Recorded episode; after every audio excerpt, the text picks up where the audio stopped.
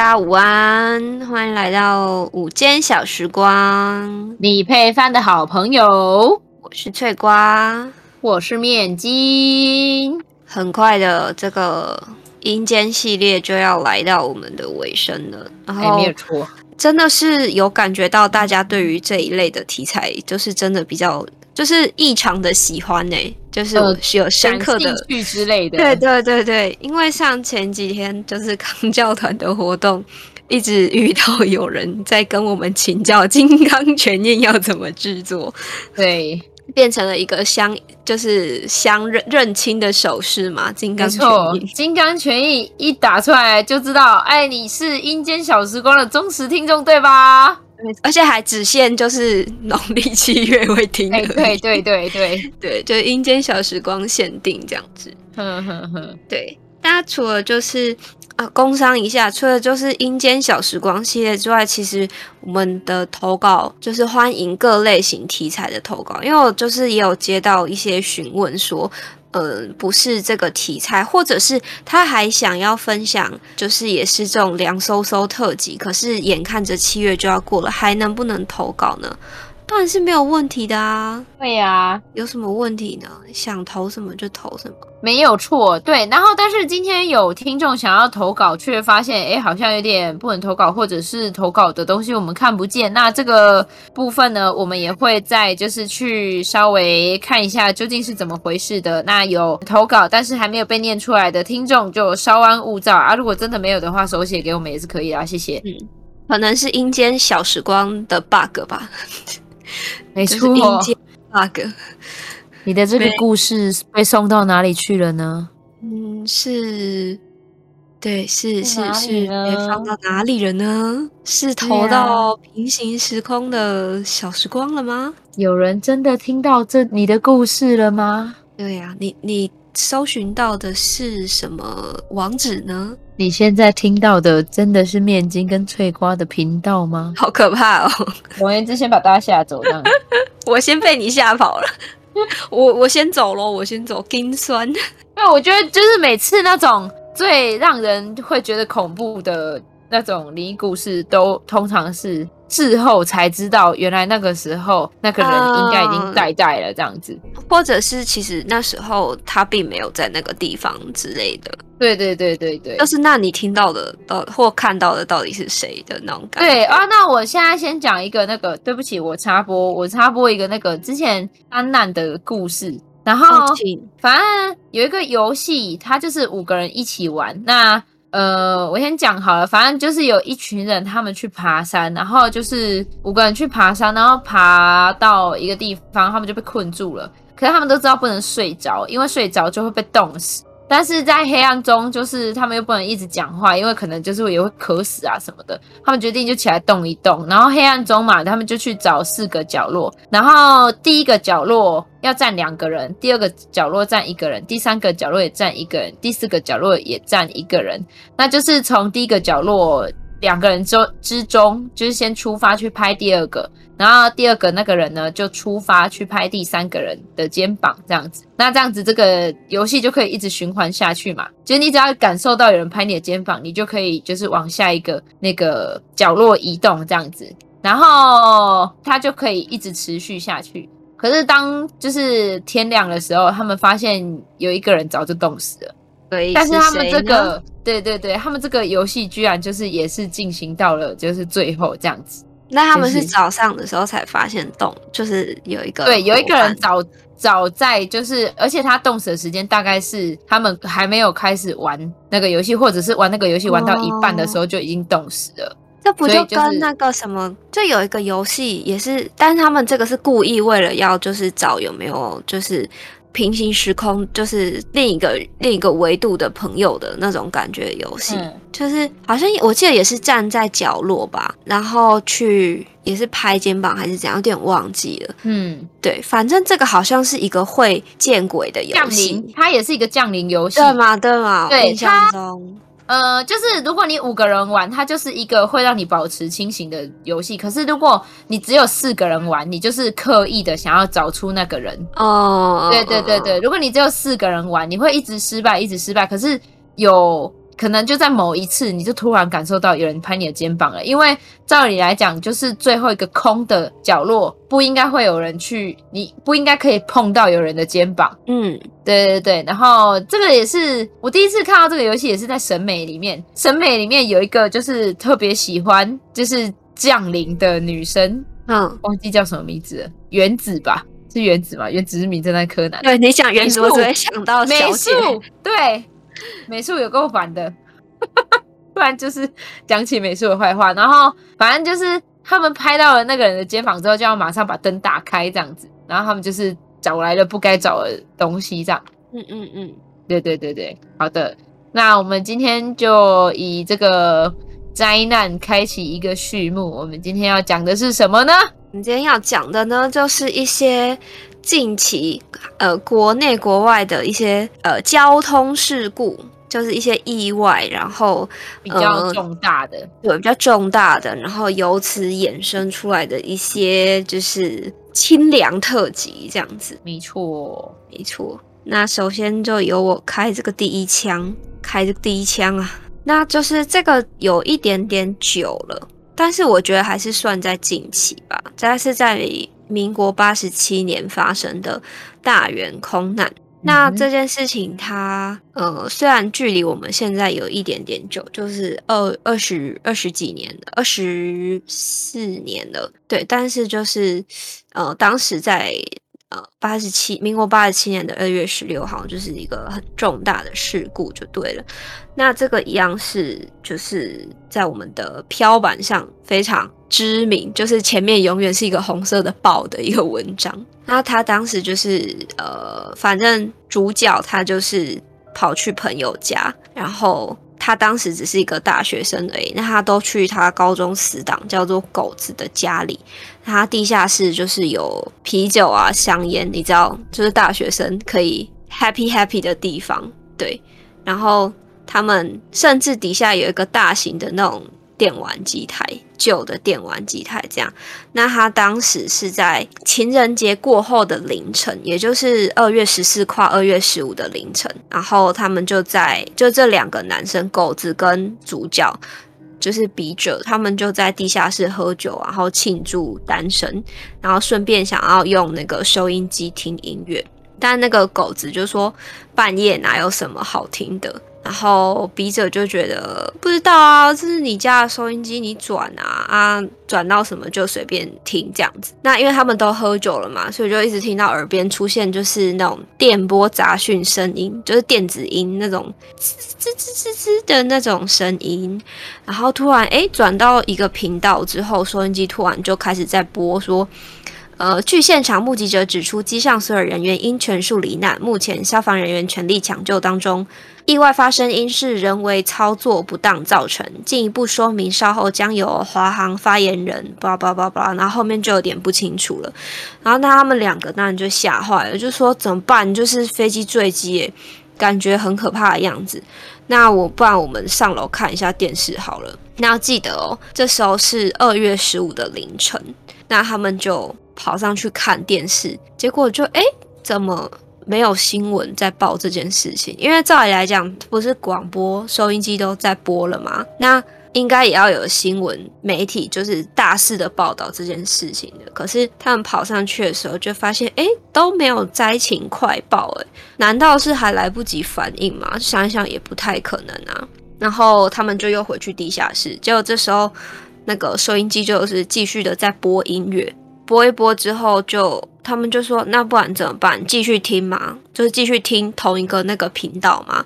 他们就想说，好吧，那不然怎么办？就只能继续听。阿西他那个。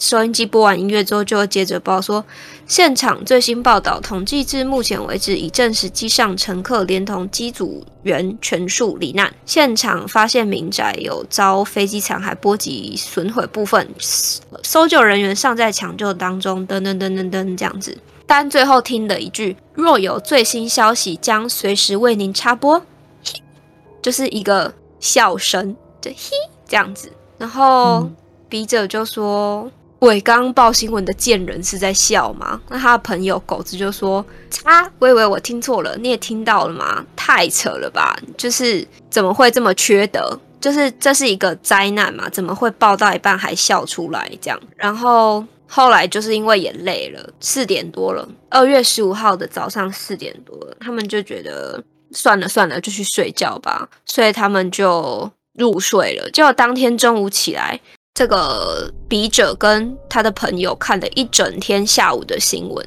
就是二月十五一整天都在看新闻，都没有出现什么飞机失事的新闻，完全没有，反倒是出现一堆情人节后的社会乱象报道。那他们两个又单身嘛，所以就觉得啊算了，就是也没有放在心上，所以晚上就继续喝酒这样子。结果晚上喝一喝之后，嗯，越喝越不对。就他的朋友就说：“哎、你今天有注意到都没有飞机的新闻吗？”然后笔者就说：“嗯，我们不是都一起看吗？怎么会可怎么可能没有注意到这样？”然后他这时候他们才觉得有点怪，就是为什么广播有播，而且他们是两个人都听到。就地下室的那一台收音机播了这个新闻，可是新闻和报纸怎么可能都没有？然后还在猜测说是不是被封锁了之类的。那之后他们就呃不了了之，反正他们的这个两个单身男子聚会就结束了。这样，所以又度过一天之后，笔者就回到家里面跟家人一起吃饭。结果过一段时间之后，这个时候已经是二月十六了，晚上快九点的时候。呃，他们就在吃饭嘛，就就发现新闻快报，华航编号六七六号班机坠毁，然后笔者当下就哭了出来，他这辈子第一次因为惊吓吓到哭出来，他爸就觉得很奇怪，我就说你你靠啥这样，他就。讲不出话，他就跟他爸说：“我前天听到飞机失事的新闻，死了两百多人，飞机上的人全死了。”他爸当然觉得怎么可能？就是你怎么可能拿这种事情开玩笑？你怎么知道十几个人的说啊说啊？然后他爸其实也很紧张。那笔者他就是害怕到发抖，两百多条人命诶，然后他就跑去朋友家，就那个狗子家，他们一起听到广播的那个人家里，然后。到了他朋友家之后，朋友的妈妈说，那个狗子躲在地下室都不敢开门，这样。然后等到笔者下去之后，狗子就说：“就是 我好怕，怎么办？前天听到是真的。”他就一脸惊恐的，就是躲在地下室。他们就觉得那台收音机很怪，所以就想说要不要打开来听，可是又觉得很害怕。他就说他只是想弄清楚到底听了什么电台，对，就是想要厘清到底是怎么回事。嗯，他们就把广播给打开了，就是什么音乐、什么新闻都没有，就只有嘶嘶沙沙的那种电子音。然后他们就仔细的看了一下，现在到底是调频到多少赫兹。那这部分就是因为我也没有使用过收音机了，就是呃老式的收音机，它调频是转那个圆柱体。但是转到底之后还可以继续空转，不会卡死。可是它上面会有那个频道标示线，就是频频率几几几台几台几台这样子嘛。可是当他们转到底的时候，虽然你还可以继续空转，可是收音机的频道标示线已经到底了。照理来讲，后面就不应该有频道还可以接收到，所以他们就互相对视了之后。默默的就把开关给关上的，那就像就是朋友的爸爸报告这件事情，然后这个爸爸呢也是动作非常利落的把机器给拆开，结果发现里面少了部分零件，所以其实是一台没有功能的收音机。那为什么他们能听到提前播报的死亡班机消息呢？之后朋友的爸爸就把这台收音机给亲手拆烂，然后带着他们两个去收惊。这个这个这个这个不应该拆烂诶，这个应该也要带去庙里吧？你说去？对啊，就是看完咒之后吗？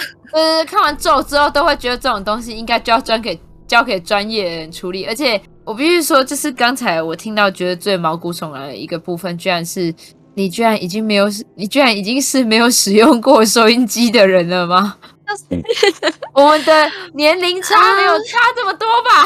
倒是没有。它不是一个会经常用到的东西了，是没有错啦。就是会用，只有就是在车上会听广播而已啊。在家里不会听。对对，可能阿公阿妈有听，可是啊，也不太。你有使用过录音带这个东西吗？有啦有啦，好好松一口气，松一口气。我还有用过那个、啊、那个红色跑车。跑车 好的好的，对对对。我想说，天哪！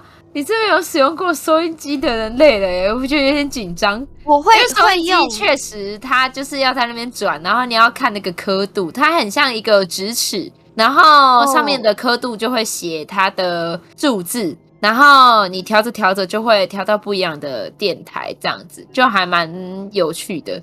那这个故事的点在于，就是对，就是他最后的那种后劲，就是他根本就是已经坏掉了。到底是哪来的？我觉得电台都对，电台就是这种电子音，我都会觉得很可怕、欸。嗯嗯嗯，就是那种你知道杂讯，就是它出现干扰，它出现干扰了，所以会有杂讯。嗯，就是跟那种呃，我想想看，我之前很。很怕的，就是其中一代的《沉默之秋》的片头，它就是会有点，然后就是那种破碎的画面啊，然后就是断断续续的声音。嗯，我就是怕这种的。哦，对对对对对，所以我觉得这个故事真的是很毛哎，真的。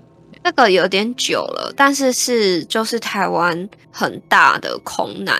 对，而且这个空难让我想到，就是澎湖其实有个地方被叫做澎湖三角洲，就是澎湖说也有特殊的引力，对对对之类的，是是是什么澎湖魔鬼海，然后就是这一片的海空域，就是都会有不一样的飞机或者是船只离奇失踪这样子，嗯，就是会有一些事故，嗯嗯嗯，那这个如果就是呃之后有机会再给大家做一期专门的，哈哈哈哈。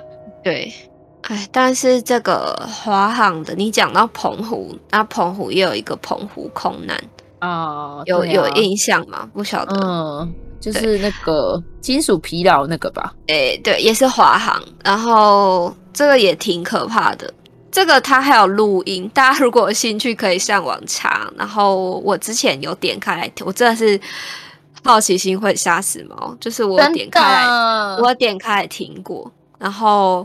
确实就是嗯，挺挺毛的。嗯，大概讲一下，它这个空难就是呃，总共造成两百二十五人死亡。那当时只有一百七十五人的遗体被找到，然后有辨认身份。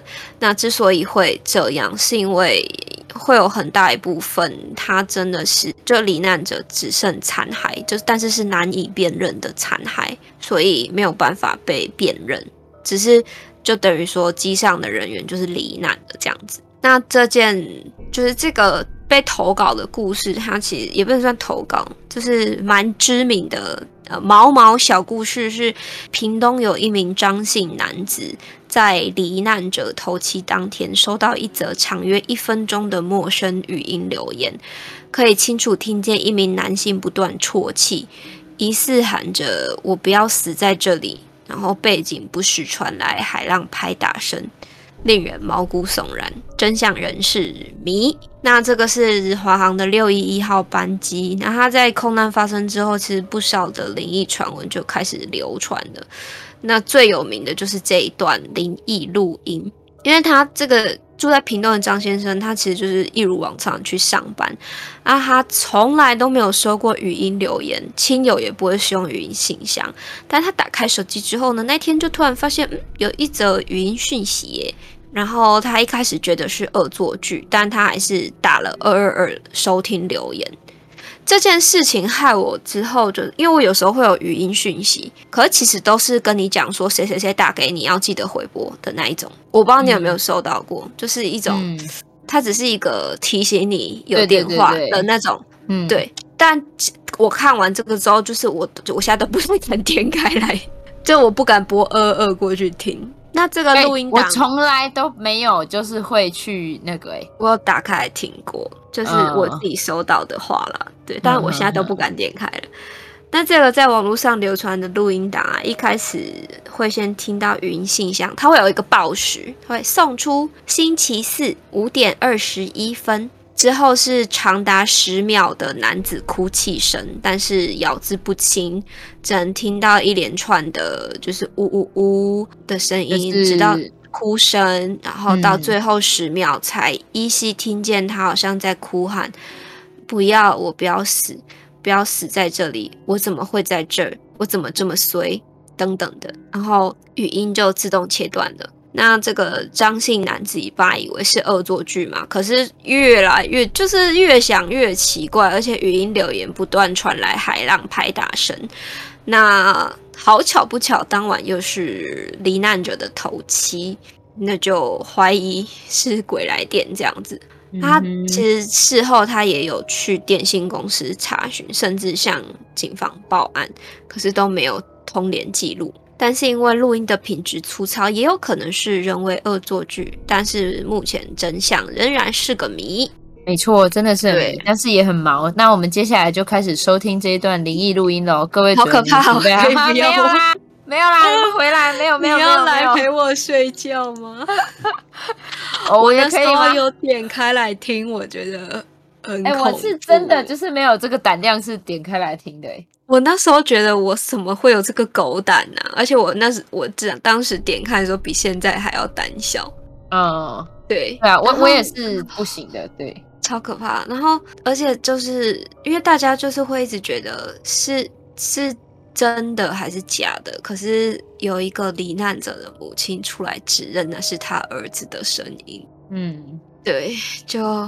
就不知道，就就，就不知道啊！但是不管怎么样，其实听了就是这些沉重的故事，都会觉得希望逝者可以安息啦。因为毕竟发生这种灾难都不是任何人渴望遇见的，因为都是一些充满伤痛的故事嘛。没错，没错，没错，没错，没错。可是如果是就是家人的话，会会很难过，就是会，嗯，就真的很难过。一定的啊。就像当时那个地震的时候，好像台南那个维冠大楼倒塌嘛，嗯，然后搜救的无线电也有，就是据说也有传来，就是哦，好冷哦这样的的声音，这样哦，呵呵呵，嗯，就是有时候其实因为很突然，他们可能并没有意识到自己已经离世了之类的事情，这样。哎，对，那那我忽然想起一个，就是也是大员空难的。大员空难就是那个时候有一个故事是说，就是在那个空难上面就有一个空姐，就是她也罹难了。然后在他们罹难，就是还在那边搜救的时。搜救之后，就是已经确定他们都罹难了。可是，嗯因因为空难的状况是非常惨烈的，就是呃，听说就是呃，可能会手脚分离啊，或者是各式各样的部位有可能残缺或者是什么，都要慢慢的找回来，然后慢慢的去拼凑。然后在那个途中呢，就是呃，有有有一有一个就是罹难者的家属呢，就接到一通电话。然后这个电话呢，就是一个他们完全不认识的人，就跟他们说，就是呃，不好意思，请问你们是谁谁谁的家人吗？这样子。然后他们就想说，那呃，他是要干嘛的？然后这个我们就先称她 A 小姐好了。然后这个 A 小姐说呢，她就是在大员空难之后开之后的不知道哪一天开始，他就一直在做一个梦。然后梦里面就是一片漆黑，可是有一个女孩子的声音就一直在跟他讲话。他就说：“哦，我是谁谁谁，可以请你帮我转告我的家人，我没有衣服穿，我很冷这样子。”然后 A 小姐本来就是想说就是一个梦而已，因为就是她可能本身宗教信仰也不太一样，她就觉得就可能就是一个梦吧之类的。可是到了就是第二天、第三天，他发现他一直在做同样的梦，所以这样子的东西就是有点让他很困扰，所以他就是可能跟自己的朋友讨论，然后讨论到之后就发现哦。这个空难有个罹难者，就叫做这个女生的名字，所以他就去查了一下这个东西，然后他就去寻线找到了这些家属，然后他就说，呃，因为他宗教信仰不同，然后根本就不相信，可是既然就是有梦到，那就是试着转达这个请求这样子。然后这个家属就觉得哇，然后但是他们就依照就是这个 A 小姐她说的，就是呃可能呃烧一些这些衣物啊什么的给这个罹难者这样子，然后就很奇怪，就做完这些事情之后呢，A 小姐又梦到了这个人，然后一样就是只听得到声音，然后就是又看不到人这样子。嗯，然后还有就是他跟他就是表达感谢，然后再跟他们说，呃，就是那你可以帮我再跟我的家人说，就是呃这里很黑，找不到路，可以请他们烧这个东西给我吗？这样子。然后就是 A 小姐，她在梦中呢是有看到那个东西的，但是她不知道那是什么，因为已经超出她自己就是理解的范围了，所以她就打电话，再打电话给他们，然后转达了一下，然后他就凭着记忆把它画出来，然后哦，就发现是他要的是那个莲花这样子，然后所以他们就又画那个莲花给他，然后他的梦境呢就不再是一片漆黑，然后之后又慢慢的就没有梦到了这样子。哦，也是，就是功德圆满的，算是功德圆满吧。就是对啊，就是有帮助到他啦。对对对对对，但是就是这个 A 小姐，就是跟他们是毫不相干的人，这样子，就是嗯，你都不知道这种因果循环，因果就是都是怎么回事，就是、可是就很玄。你不，你。你可能觉得没有关系，可是搞不好你们之前什么时候就是有了什么种了什么因果关系？没错，我觉得这个就很玄啊，这个就是看那种宗教信仰是你会去相信的，或者是你不会去相信的。但是我觉得，如果真的有一天啊，真的是有可以帮助到别人，其实都不管是什么宗教，都会是一件好事啦。不然我我不是跟你说我梦到一个庙，然后我上网去找，就是真的有一一模一样的庙，我就吓坏了。嗯哼，对啊，可能是一个。嗯，我那时候还想说，就是天哪，我这么年轻就要出家了吗？呃，对啊，对，哎、欸，可是我们之前是不是有聊过？就是我会很怕让你去那间庙啊。呃，因为我就在想，就是到底该不该去那个庙？嗯，反正这件事。这个梦就是，反正我梦到了一个庙，然后那个梦里头就是我跟面筋，然后还有其他朋友，我们一起去那个庙参观。然后那个名字超级清楚，就是我我醒过来之后，我当然就记得，所以我就上网查了那个庙，然后就是找到了一模一样的庙。可是我从来没有去过那个地方，应该说它是一个寺，是一个事。然后我就已经有一点惊惊吓了，就是。我想说怎么办？怎么办？然后那时候就还跑去问了一些，就是去请教一些可能有在修行的那个阿姨之类的。他们就说不用担心，就是可能只是有点姻缘吧，就是有有点缘分什么的。那我就想说好吧，后来就有点淡忘这件事情。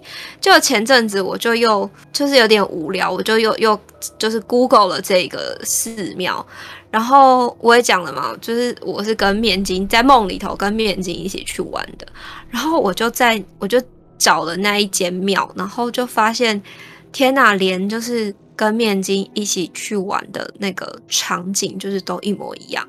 嗯嗯，然后我就想说，那到底是是一个属于有生之年 要去一下的地方，还是就是最好都不要去呢的那种地方的感觉？啊，面筋就跟我说，他觉得他他觉得比就是我不应该去这样子。对，我也觉得他不应该去。我我忘记我们之前是不是有讲过了？但总而言之，就是你看有一种煞叫做将军剑啊，就是他就是我就有啊，我就有啊。对啊，所以我就是觉得，呃、那你真的是不要，对对对，不要对。好啦，那我们就对，就是嗯。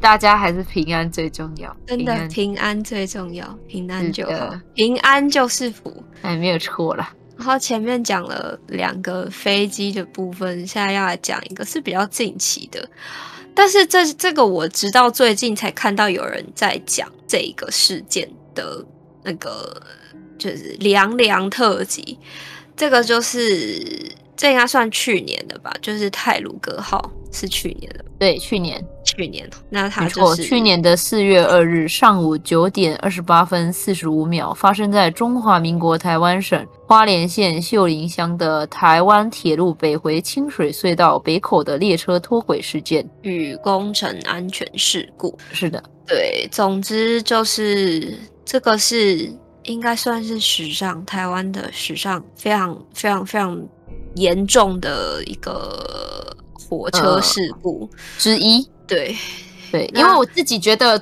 就是我自己最有印象的其实是南回高轨案。哎，我嗯，反而没有，就是我最有印象的是这个了。嗯嗯嗯，对，然后还有那个普悠玛列车好，就都比较新的，我会比较有印象。嗯，对，那他这个，反正大家应该都很清楚，就是事故嘛，因为毕竟那时候就是新闻也是报了很久，而且它不算是太远，就是大家可能依稀还有一点印象这样子。对对对，就是非常近的时，比离我们相对近的时间啦。嗯哼，那就是总共。造成了四十九人罹难和两百一十三人轻重伤，那就是台铁近六十年以来最严重的意外事故。但是其实后来就是那些调查调一调，就会觉得其实很像是人祸，是人祸，就是他就那个车停在那里，看监视器画面就会觉得是人祸，哎，他完全就是人祸，因为他那个工程车就是没有好好的停好，然后因为他在边坡上，所以其实。呃，火车基本上是没有问题的，因为它就是正常的在行驶。对啊，对啊。行驶的途中，就是我真的是觉得那个真的是很，你怎么早不滑下来，晚不滑下来，偏偏是在火车要经过的时候你就滑下来。嗯、如果他可能早个一个小时滑下来，或者早就是甚至那五分钟、十分钟，搞不好都不会有这个事故。所以有的时候真的那种意外啊，真的都会是。意外之所以是意外，就是因为它让你措手不及，而且也没有人会料到会有这种事情的发生。嗯、没错，没错。嗯。那当时的那个就是乘务员，呃，有一位袁姓的乘务员和一位江姓的那个助理司机员，那他们两位后来就是都分别入司，一个一位是入司的台中市的中烈次，一位是入司新北市的中烈次，因为那个反应时间真的太短了，然后他就是他真的是努力到最后一刻了，嗯，对，但是两位就是都殉职了这样子，嗯。那当时就是因为前面的那个就是挤压的很，就怎么讲，变形最厉害的就是前面那，要怎么讲？应该说，因为他刚好是从隧道里面出来，然后其实他是有一两头，呃，一两节已经出来了，然后他是从中间拦腰撞上，所以隧道里面。还没有出来的，就在隧道里面挤压变形，所以隧道里面的墙就非常非常的困难。而且隧道本来就已经很暗了，对，那再加上就是它的那个里头又有被挤压嘛，所以就是受伤最严重，嗯、就伤亡最严重的其实是第六到第八节车厢。那时候看到那个新闻，我真的就觉得就是很难过，因为对啊，就是它就是人祸，嗯、就会觉得是很难过的事情。那那时候当然就是抢救了，持续了很多天这样子。那当时呃，这个头就是这一篇就是故事是警察，他就是有一位警察，他叫阿发哥，那他就是自告奋勇，因为他有鉴识勘察的专业能力，那他就是自告奋勇要去现场帮忙这样。然后这里有一个我觉得很暖的地方，就是他那时候其实是小周末，然后路上的车其实很多，可是通行的人因为大家就是心照不宣，看到警车和救护车就是都让道，因为就知道是要去处理事故的嘛，要去救援的，所以车队一路上都畅行无阻。可是搜救人员看起来已经很疲惫了，就是。你知道，在那个情况下，其实我觉得人会有一点，也不是失去信念诶，不会讲，就是不知道怎么办嘛，很很手足无措的那种感觉。嗯、呃，一定的，就是你已经不知道当下到底是什么状况，就是失去了判断能力。嗯、我觉得搜救人员真的是心理素质非常强大的人，嗯，就真的是很感谢他。对啊，然后警消和搜救人员当然就是扛着装备在那里，就是很忙碌，然后拿着袋子装着人的各种器官，然后残骸碎片等等的这样子。那有一部分的人就去车站跟殡仪馆协助遗体鉴定，然后就是必须要轮班，因为太多人了，所以只好轮流，就是休息，那休息够了之后再上这样。但是因为庞大的撞击力道，就是车厢跟隧道是挤压在一起的，就是第六到第八节是最严重的。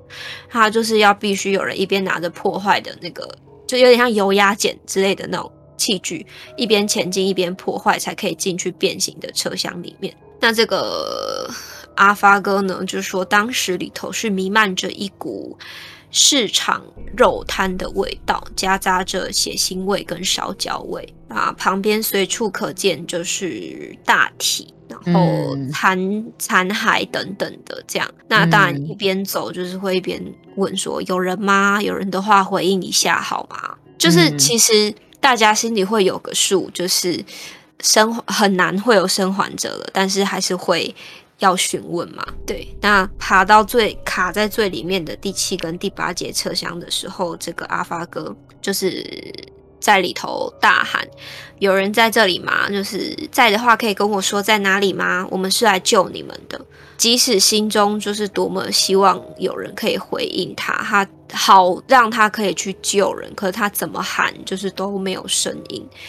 可是他在第八节车厢就是搜寻无果之后，转身往前挤到第七节车厢。他才刚踏进第七节车厢的时候，他就听到第八节车厢有人在哭的声音，就是啜泣的声音。嗯，那阿发哥就突然就精神为之一振，就哎、可能有生还者哦，这样。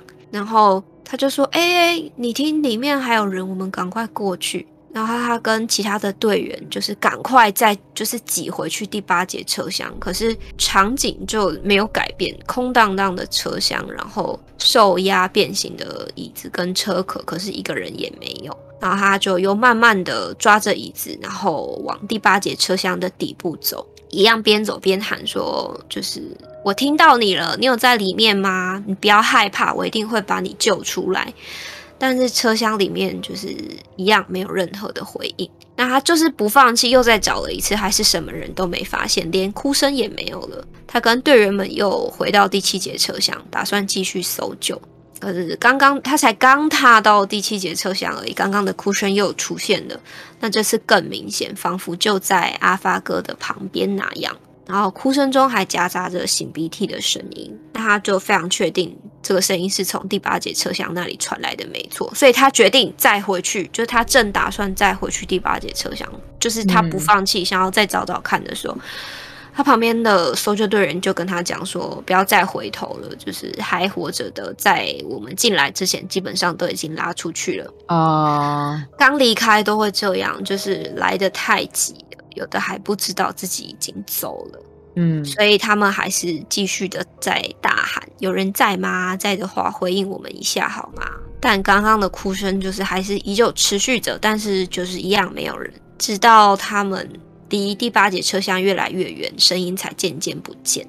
然后他的朋友就问他说：“你当时听到会害怕吗？”阿发哥就说：“不会啊，我是来帮助他们的，没什么好怕的，这就是我们的使命跟责任，不是吗？”阿发哥就淡淡的说着：“对，就真的是。”就是你要去做这一类的工作，基本上都真的是会抱持着都都要很有很深的使命感啦。然后也真的非常感谢，就是在危难当中，呃，就是会挺身而出的这些军警消们，都会非常的无私跟大爱。可能也是他们一直学习的专业就是这样。可是我觉得要。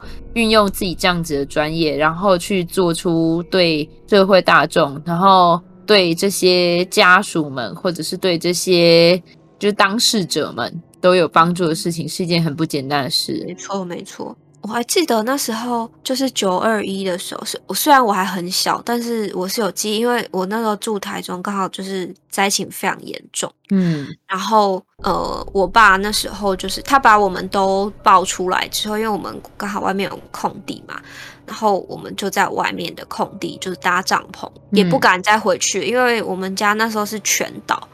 然后我爸跟几个邻居的，就是叔叔伯伯，他们就出去外面就是救人，因为我们外面有一个大楼，然后它两两个就是是全倒的，那时候也不能算大楼，就是华夏嘛，反正就是九楼十楼那种那种大楼这样子。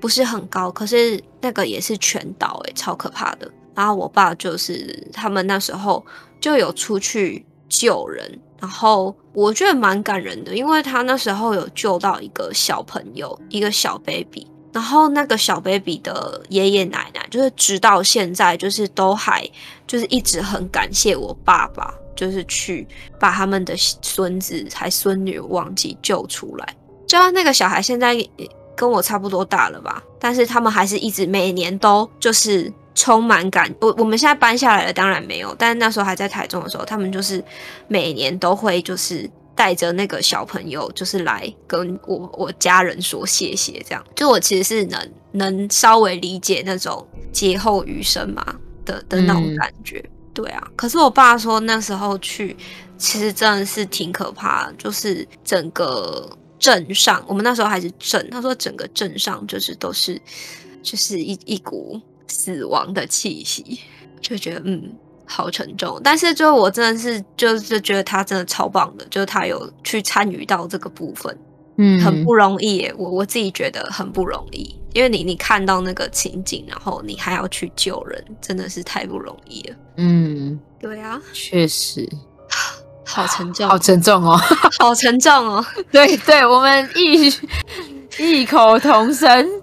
好沉重哦，好沉重哦。可是真的，只要是这种事故的，我觉得地震天灾也就罢了，但是这种真的是人祸，就是它其实你就会，只要是人为的因素，你就会觉得它其实是可以避免的，它好像其实是可以不用发生的这种感觉，你不觉得？可是，就因为我我是有点就是命运论者，我就又会觉得一切都是定好的，对，就是定好的。他那台车什么时候不滑下来，嗯、偏偏那个时候滑下来呢？就是，所以我觉得在这种呃可能充满灾难的状态之下，我们有的时候可能不是想着要去怎么避免这些东西，而是你要怎么去珍惜你现在有的东西，这个是会更重要的。而且我觉得，因为你珍惜这些事情，所以你形式上可能会变得更谨慎吧。就以这个停车来讲，你可能就不会停在那么危险的地方啊。对，对，就是你形式会变得更谨慎，然后你可能，我觉得遇事也会变得沉着。哎，不是洗澡的浴室，就是你 遇到什么事情，你不会一下子就发火，因为 maybe 你可能会觉得说，哦，所谓你不知道人，你不知道明天跟意外什么是。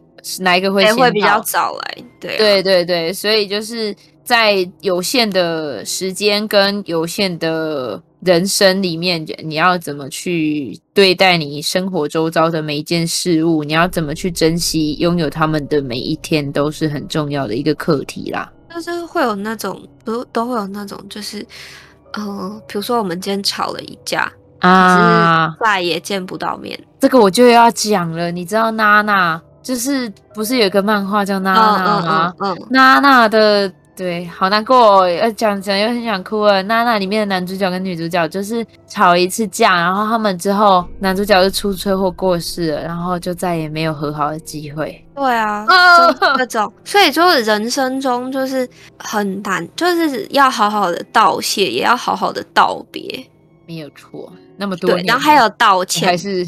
对，道谢、道歉跟道别三道，我觉得就是挺重要的。嗯、对，那在这个就有点哀伤的气氛中，我们要来一个有一点可爱的，有一点可爱吗？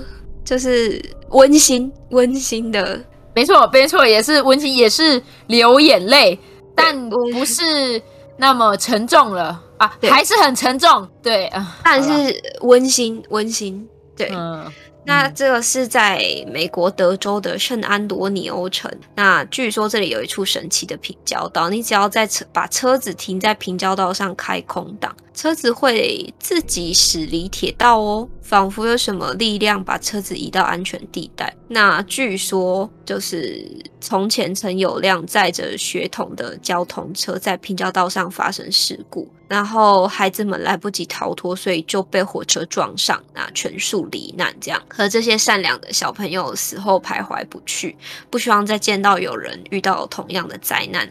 只要看到有车子停留在平交道上，就会上前去推一。虽然平交道已经废弃不用，就是现在啦。然后火车也不会再开，当然废弃的火车就不会开上去了嘛。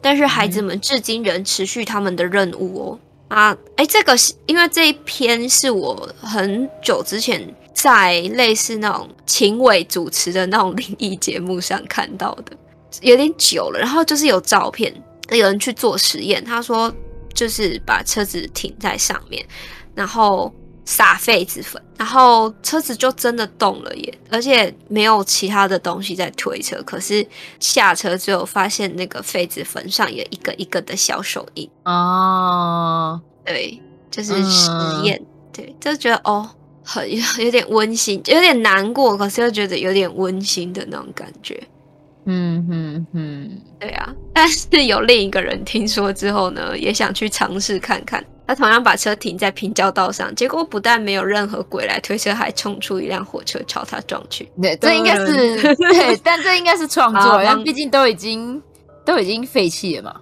对啊，真的是一点点的温馨，一点点的温馨，没错。今天怎么都这么沉重呢？毕竟阴间小时光嘛，跟阴间有关，难免会有点沉重。事故啦，事故。就是没有错，都会这样。那我们陆空的都讲了，就差海的了。对啊，这样子陆海空就都讲了。急了，是的，没有错。那我们最后一个就来讲一下这个跟海难比较有关的，它也是，其实我觉得也算是蛮近年的，就是这个韩国的世越号。它是二零一四年的四月十六日发生的韩国船难。对，但是这个世越号的沉没事故呢，其实呃，对，我们跳脱阴间小时光一下，我觉得就是这个世越号它起人疑窦的地方呢，呢不是在于说他们的故事可能有很多飘点，而是说这个世越号它在。他在船只遇难的当时，然后到沉没的这一段时间，呃，韩国的政府一直被抨击说他们完完全全缺乏那个及时抢救，所以才会导致有三百多名的乘客跟船员在这个事故中罹难。而且比较让人就是觉得奇怪的是，他们当时呢，真的是所有人都好，好像仿佛。就是非常有默契的，就是在眼睁睁的看他沉船，然后而且他照理来讲，呃，如果是船长，他应该要去指挥大家，呃，要怎么做，然后怎么逃生，而且他们的船上船只上的。那个救生艇都是足够大家逃脱的数量，可是船长居然在第一时间逃走了。对，而且当时的那个海洋警察厅的巡逻艇到现场时之后，居然是先把船长和船员给救走。哎，对，然后你有看到乘客？哎，他们是看到乘客，就是因为窗户可以透过去，可是。就在周边徘徊，然后说等待上级指示，就把船长跟船员给救走了耶。对，没有错，因为船长他作为航行的总负责人，他在船只遇难后，四百四十三名乘客仍未安全离船的状况之下，他就跟着他们逃跑了。然后他只跟乘客说：“你们要待命。”你们要待命，他们只叫他们在那边等，然后就直接就是被救走了，所以就非常的就是让人觉得说，为什么今天他居然是这种毫无作为的方式，然后导致了这一场船难的罹难者的数量非常之高这样子，而且这个船难它真的很沉重的地方是，当时他们在这个船上啊，他们其实都还可以通过手机，然后来就是。求援，然后跟求救，可是他们一开始可能都是跟他们的家属说，哦，就是我现在在哪里，就是赶快救救我什么的。可是他们随着那个船越来越倾斜什么的，他们就是也知道可能真的没有人会来救他们，他们就是从救救我，然后开始变成在讲遗言，真的超难过的诶，就开始你呃就说哦，就是哥哥姐姐我爱你们什么什么的，然后就罹难了这样。那你知道这个是哎，就是这种，就是我印象中好像就是也有那种情侣吗？反正就是他就故意跟另一半，就有男也有女啦，就是故意发讯息给另一半说，就是我们分手，呃，我们分手吧之类的，对对，对，对，对，就是诸如此类的消息。但是其实是因为他知道自己就是可能活不成的这样。嗯、我觉得这种这真的是慢慢看着自己在等死的这种，真的很窒息耶。就是对，真的。而且重点是不是单方面，是家人也这样，就是眼睁睁看着，也在就是着急，然后里面的罹难者也在着急。可是，对对对，所以这算是一个蛮也是人祸啊，对对对，蛮人祸的一个事件，这样子，对。就是在这里跟大家进行这个分 享。如果大家有对这几起就是呃不一样的灾难，呃，可能想要了解他们的背景，或者是了解他们为什么会发生这样的事情呢？就是网络上其实有蛮多资料的，大家都可以去看看。但是啊，真是不好意思分享了这么多沉重的事情，但只要是希望呢，呃，像。对，不管是农历七月半还是什么时候，都要多多重视自己的家人，而不是哦，可能就是整天担心呃阴间的事情。你活着都不担心，活着还不先担心，先担心就是死掉的干什么？对不对？是是是，你应该要先把看得到的给顾好啊。没错，而且要就是多多的行善积德啦。没错，嗯，是的。哎呦，这个真的是呃一个题，也不算题外话，反正就是呃防弹少年很红，大家应该就是多少有耳闻，就算不是粉丝，多少也都听过嘛。那他们之前有一首歌叫做《春日》，就是 Spring Day，然后网友就是解析的头头是道，就是就是在讲说他们的 MV 是在。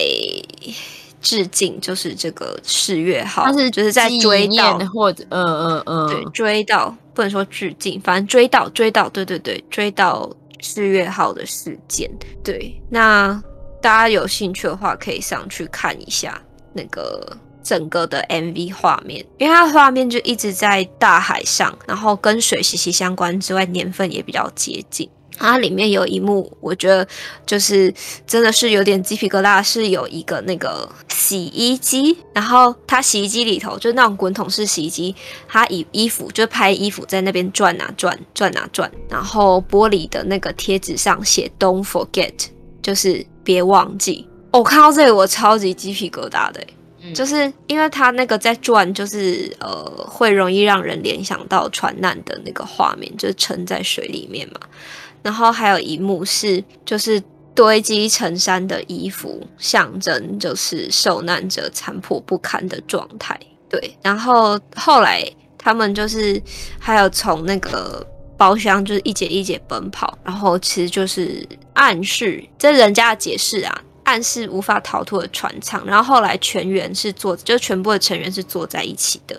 那其中的那个 J-Hope 就是叫醒 Jimmy，叫他保持清醒。那也让人想到当时相依为命的学生，他们其实是被下令待在船舱里不能出来，对，可是却被活活淹死了，这样。嗯，然后最后还有一幕是在树上，就树梢上就是有挂着帆布鞋，也就是学生鞋，把它挂在树上。嗯。那这个意思其实是可以代表人死去或者毕业了。嗯，对，就从人生中毕业了这样子。对啊，大家有兴趣的话可以看一下这个 MV。嗯，歌挺好听的，然后 MV 也可以对稍微看一下，大概是这样啦。真是沉重啊，好沉重哦。对，但是我们的宗旨就是要让大家多 方思考。没错，没错，多方思考啦。对，借由就 是嗯这样子的分享来让唤醒大家对生活的重视。没错，而且在今天这一集播完的子时，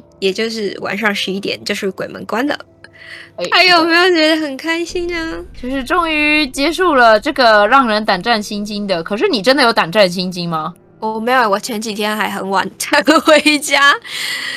呃，对啊，对对对，我没有到胆战心惊，我就挺。嗯平和的，就就会现在都会觉得吉祥月，然后我就会觉得朱元璋的阴谋加一加一，我现在就是会觉得 OK，而且其实你要想，我们不是都会拜一拜吗？然后，而且你这样子拜一拜，然后其实你就想啊，回来的可能都是一些呃祖先们啊。那如果是祖先的话，那有有就是又有何惧呢？那如果说哦，真的是那种穷凶恶极的好兄弟，那即便是这样子的日子，也可能不会被放回来吧？的这种，我觉得还是有点有点法律在的吧，就是要讲点道理的吧。是的啊，对，但总而言之，大家还是不要太害怕啦。那总而言之呢，这个月份就要结束了。那我们谢谢一直以来收听的大家，然后跟大家的投稿。那如果有投稿还没有被我们念到的，那我们会再就是找找看啊，呃，怎么解决这个对对情况之类的。这个是的，是的，对。要是如果过了就是农历七月这个 bug 就好了，我真的会有一点紧张哎。啊，真的是毛毛的啊，毛毛的啊，就是可能有一些人他不希望自己的故事出现在这里吧。嗯，不晓得。嗯、对，好的，那究竟是怎么回事呢？真是一个谜呀，就跟今天内容很多谜团一样。没错，没错。好的。那么时间也差不多了，也就差不多要跟大家说拜拜了。对，那如果对我们的阴间小时光特辑有兴趣的话呢，我们其他就是除了首播，就是每周四中午十二点到一点左右。在 YouTube 是首播之外呢，在 Spotify、Google Podcasts 跟 KKBox 上面都可以收听到午间小时光的节目喽。欢迎大家多多利用其他的平台做收听。耶，yeah, 好的，那么以上就是本集分享的内容，希望你们喜欢。下午工作也继续加油喽。他们会不会在流泪啊？应该不确定诶，对啊，不会吧？他们的流泪可能是因为想说，为什么还要继续上班？对对的的那种流泪。啊啦，总之就是上班加油，加油，拜拜啦，拜拜。